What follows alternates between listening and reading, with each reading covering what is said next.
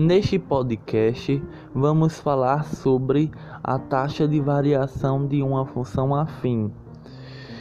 Na forma algébrica, a função afim é, é representada pela seguinte lei matemática: f de x igual a a vezes x mais b.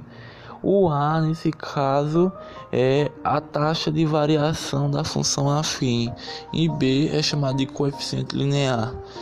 Nós temos que a taxa de variação pode ser obtida pela seguinte fórmula: A é igual a f de x2 menos f de x1 sobre x2 menos x1 para x1 diferente de x2.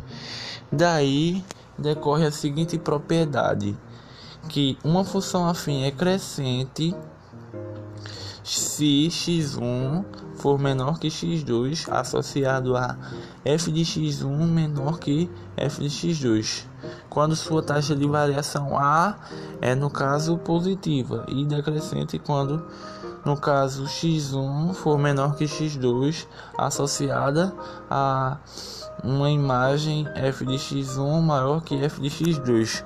No caso, quando sua taxa de variação A é negativa.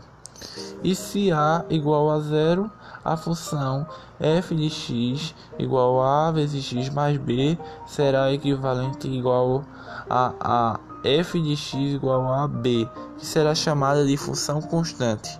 Muito obrigado por ouvir este podcast.